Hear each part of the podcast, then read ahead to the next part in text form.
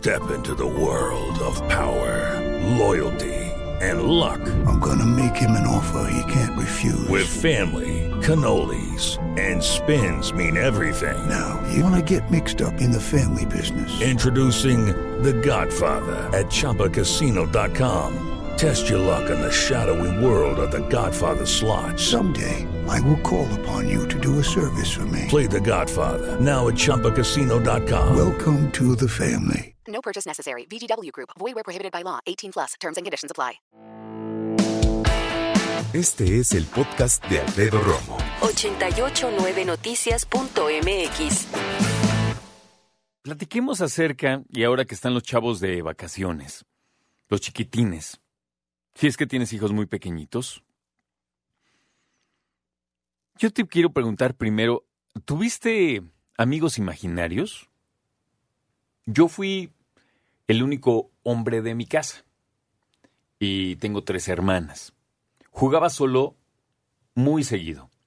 Aunque, debo decir que no por eso no jugaba con ellas. De hecho, jugué bastante bien con ellas y la pasábamos muy bien, con las tres. Pero, pues, obviamente sí tenía momentos en que cuando mi hermana menor quería que jugáramos a la casita del árbol, jugaba un ratito y después decía, ay, que su papá se iba a dar el rol y ya me iba yo a hacer otras cosas. y después regresaba y mi hermana seguía ahí muy linda, seguía jugando. Ya regresó el papá, ah, sí, sí, sí. Muy lindo. fue a trabajar. sí. Entonces, ah, esta, esta preciosa máquina que es la mente humana, y sobre todo con los niños que tienen también tanta inocencia, es un poquito, desde mi punto de vista, engañosa. Hace poco, y perdóname que no te dé la referencia exacta, pero estaba leyendo, hice una pregunta muy sencilla. ¿Quién crees que tenga más creatividad, los niños o los adultos? Todo el mundo contestó los niños. Y después en el artículo comentaban, pues no. En realidad cuando eres adulto conoces tantas cosas más que si tú lo determinas puedes ser mucho más creativo que un niño. Ahora, también tiene, conoces tantas cosas más que tienes más límites, ¿no? Así como que iba yo a 400 kilómetros, no, espérate, pues está prohibido, ibas a 80. Ibas a 80 por el peri, ¿no? Entonces, ese tipo de cosas como adulto siempre te restringen y te acaban limitando. Pero eso no quiere decir que no seamos creativos. Hablemos de la creatividad y la imaginación. Para eso está con nosotros Alicia Rábago, que por cierto, eh, me va a dar mucho gusto platicar eh, dos veces esta tarde con ella. Así que quédate porque vamos a platicar más adelante otra vez en cuanto a la fantasía y la realidad. Tú sabes, autora de Edúcalos para que los demás los quieras y edúcalos a pesar de sí mismos. Alicia, bienvenida. Hola, ¿cómo estás? Bien, me quedé pensando ahorita que Es que recordaba lo tus libros. es que lo saqué ¿Cuándo para- viene el tercero? Ya sé que todo el mundo pregunta eso, muy fácil. Apenas acaba de salir el segundo. Está Dame bien. chance, dame chance. Búsquenlos. ¿Sabes que el, eh, tarda como un año en moverse un libro? Pero ya lo estás escribiendo. Pues sí, en eso estoy, pero la verdad es que también estoy haciendo la maestría, entonces me Ah, detengo en muchas no, cosas. entonces ¿no? sí. Entonces, mira, por hoy nada más Oye, platiquemos acerca de la imaginación quinta y la maestría, creatividad. O sea que aguántame, aguántame. Dale, ¿qué onda con esto de los niños, la creatividad? La fantasía, ¿Hasta la dónde, realidad. Alicia? La pregunta yo creo es ¿hasta dónde? Eh, yo creo que durante los primeros años es increíble lo que ellos pueden eh, imaginar, creer, ¿no? Pensar, el, el crear en su imaginación y que a veces si les damos chance hasta plasmarlo eh, físicamente, ¿no? A un niño que imagina un cuento y lo puede plasmar, le estás dando toda la libertad posible de llevar a cabo esa fantasía. Hoy, hoy eh, yo este tema sí te lo propuse porque la verdad es que me encuentro con preocupantemente con que cada vez las mamás quieren situarlos en una realidad. Y todo el- Aterrizarlos. Sí, o sea, como que su mundo de fantasía dure menos tiempo. Y la verdad es que todos los medios y todo lo que nos rodea pues tampoco ayuda, porque pues obviamente los niños eh, en su pensamiento fantástico, si ven algo que se muere, pues todavía pueden creer que revive, ¿no? Este, o, o en muchas cosas que pueden creer que nosotros como adultos, pues la realidad, te vas topando con la realidad y empiezas a dejar de creer. Sí. Entonces, eh, eh, hay una, como una discusión, o bueno, no discusión, pero sí es como la pregunta es, ¿hasta cuándo puedo yo dejar que mi hijo crea en pues no sé, en, en cosas que sé que no existen. Y no, y no quiero mencionar ninguna porque seguramente si algún radio escuchas te viene oyendo con un niño y es un niño pequeño, no quiero este romper la ilusión de nada, ¿no? Sí. Pero, pero esta disyuntiva de como mamá decirle, no, yo le dije, entre más chiquito le dije, porque si no es pareciera que le estoy diciendo mentiras. y estoy alimentando mentiras y son fantasías o creencias o imaginación. Para mí es importantísimo que los niños crean.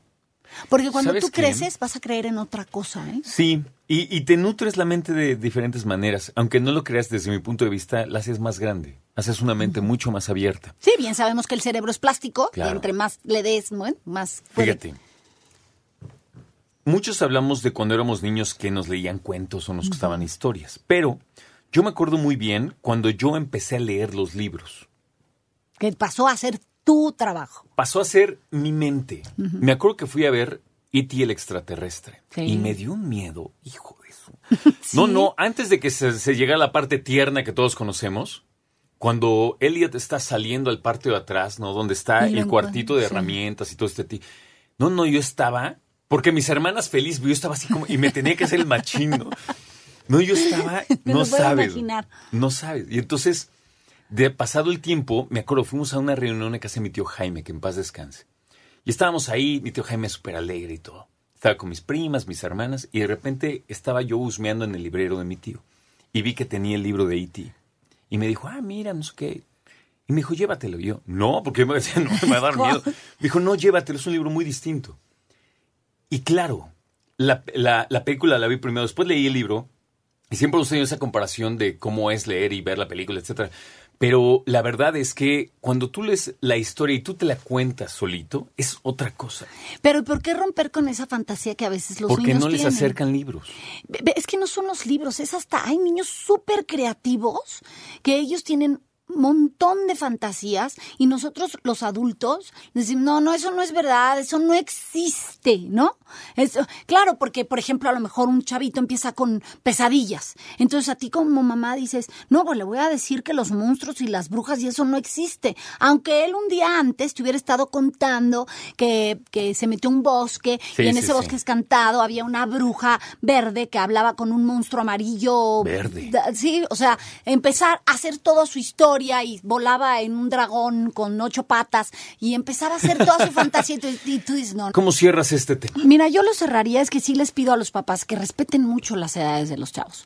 O sea, que hay una edad para, para tener todas estas fantasías, que no hay necesidad de irselas cortando. Por supuesto que hay situaciones en las que tú tendrás que decir, esto, esto es tu imaginación, está padrísimo, hagamos un cuento, sigamos platicando esto, y esto es realidad. ¿No?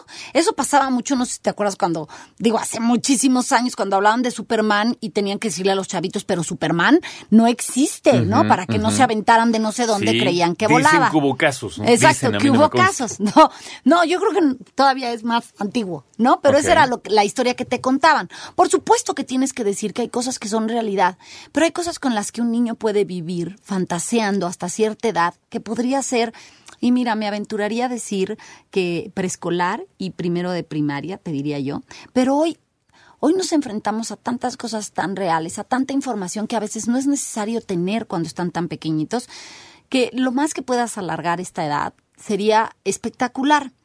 Sí hay situaciones en las que tienes que ser muy claro en la realidad, pero hay otras que puedes dejar que disfruten. Yo sí creo que todos los seres humanos debemos de creer en algo, en lo que sea que tú creas, un ser superior, en ángeles, en Buda, en, lo que tú creas. Pero es una necesidad del ser humano creer en algo. ¿no? Tener algo en, en, en qué creer, por qué luchar. Y si tú desde a un niño le vas cortando todas sus fantasías, toda su imaginación, todo se lo pones, ah, no, no, no, no, esto que no sea una burbuja, que él no crea, le vas, le vas quitando algo que es parte de la vida, ¿no? Y algo que es importante desarrollar. Porque muchos dicen, no, pues es que andar imaginando cosas no te sirve de nada. ¿No? O sea, todo el mundo está ahorita pensando en una idea que lo saque de pobres. Déjame ponerlo así, ¿no? Sí, o sea, sí, todo el mundo sí. así como que, no, a ver qué negocio pongo. O sea, la imaginación no es hacer monitos, pues. Y la gente que hace monitos se hace millonaria también. Sí, todo. Yo creo que la forma en la que lo canalizas es lo distinto. Si tu hijo es muy creativo, si es muy fantasioso, bueno, que tenga sus espacios para seguirlo siendo de adolescente, de adulto, que siempre tenga esos espacios para, para, eh, para seguir eh, creando, imaginando. Y en su momento incluso desconectarse un poquito. Ay, de adulto, oye, me pongo a dibujar, Sí, no porque estas películas han tenido Claro, tanto éxito, claro, ¿no? totalmente. Era lo que yo comentaba con esta película última del Rey León.